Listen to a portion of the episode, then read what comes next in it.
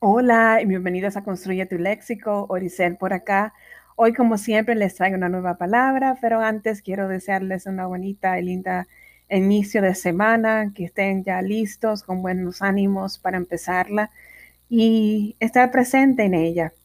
La palabra de hoy día es justapuesto. ¿Qué es justapuesto? Bueno, justapuesto es un adjetivo que viene del, del verbo irregular justaponer y significa colocar junto a algo o en posición inmediata a algo. Básicamente poner algo al lado de otra cosa.